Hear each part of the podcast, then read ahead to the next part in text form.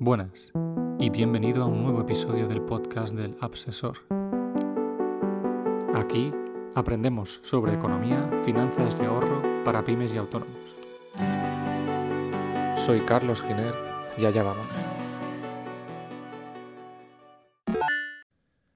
Bienvenido, episodio número 17 y en este caso vamos a hablar de qué ocurre si soy un autónomo y cómo puedo solicitar un cese temporal de actividad para cobrar el desempleo.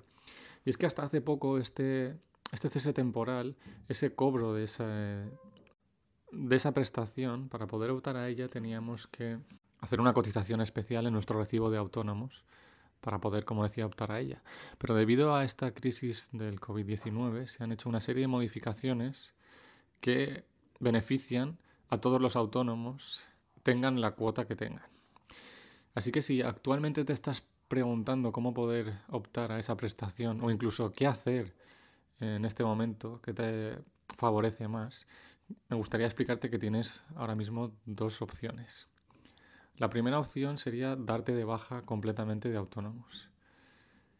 En este caso, dejaríamos de estar de alta de actividad, dejaríamos de tener que presentar las declaraciones trimestrales en la agencia tributaria y la seguridad social, dejarías de pagar tus autónomos, dejarías de tener todas esas obligaciones que tenías antes al estar dado de alta y que al pasar a formar parte de la inactividad no tendrías que presentar. La pega de esta situación es que no puedes optar a ninguna prestación. Pero la ventaja es que reduces tus gastos y tus obligaciones al máximo. Pero si tu idea es, una vez acabada esta crisis, seguir trabajando, tienes otra opción más, que es la de cesar la actividad para cobrar una prestación por la crisis del coronavirus. Si optas por esta vía, cobrarías como mínimo 661,04 euros, siempre que cumplas una serie de condiciones y requisitos que tu mutua te va a exigir. Ellos son los que van a decidir si vas a cobrar o no esa prestación. Así que, ¿quién puede cobrarla? Bueno, pues podrían aquellos autónomos cuyas actividades han quedado suspendidas por la declaración del estado de alarma. En las notas de este podcast podrás ver quiénes son ese tipo de actividades, por si no lo tienes claro aún. O incluso aquellas actividades, sin estar dentro de, este, de estas actividades suspendidas, aquellas que su facturación ha caído un 75% en este último mes, comparándolo con la media de los últimos seis meses anteriores. Si tu facturación ha caído ese 75%, también podrías optar a esta prestación sin, como decía antes, haber cotizado especialmente para ella, pagando un simple recibo de autónomo. Incluso si pagases eh, los 60 euros de que te acabas de dar de alta como, como autónomo, incluso podrías optar a esta, a esta ayuda. La duración que tendría sería de un mes, pero se ampliaría hasta el último día que durase el estado de alarma aprobado por el gobierno. Tus obligaciones fiscales seguirían siendo las mismas. Tendrías que seguir presentando todos tus modelos trimestrales o mensuales, como por ejemplo el IVA o los pagos a cuenta que puedas tener. Y además seguirías estando dado de alta en la agencia tributaria y la seguridad social. La mutua te va a requerir una serie de aportaciones de documentación para poder justificar que la vas a cobrar. Entre ellas, eh, habría que rellenar una solicitud de presentación online, un modelo 145 que ellos te, te facilitarían, perdón, la fotocopia de tu DNI, la cuenta bancaria, eh, justificante de pago de, los últimos autónomos y si tuvieras familia, pues una copia del, del libro de familia. Toda esta web deberías remitirla a la web de la mutua. Si estuvieses dado de alta después del día 14 de marzo, este cese temporal no podrías cobrarlo. Solo cuenta para aquellos que estén dados de alta antes de ese día.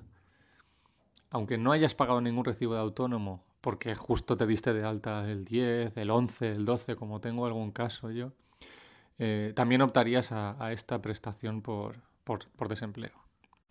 Además, eh, te recomiendo que no devuelvas ningún recibo de autónomos ni ningún pago que puedas tener de aplazamiento con Agencia Tributaria o Seguridad Social. Y digo esto porque uno de los requisitos para poder cobrar la prestación es que estés al día de todos tus pagos y que no tengas ninguna deuda con las administraciones públicas. Esto lo van a verificar y en caso de que cobres la prestación sin estar al día de tus pagos, te van a penalizar y te van a multar. Así que estos son los dos escenarios que hay ahora mismo y que tenemos disponibles para los autónomos. O me doy de baja completamente y en un futuro ya veremos, porque las cosas no las veo claras, y me intento quitar el mayor número de gastos posibles, o intento optar por ese cobro de, especial del desempleo de los 661 euros, aunque mantengo todas mis obligaciones y el día que pare el estado de alarma, volvería otra vez a tener la posibilidad de trabajar sin tener que darme de alta de nuevo.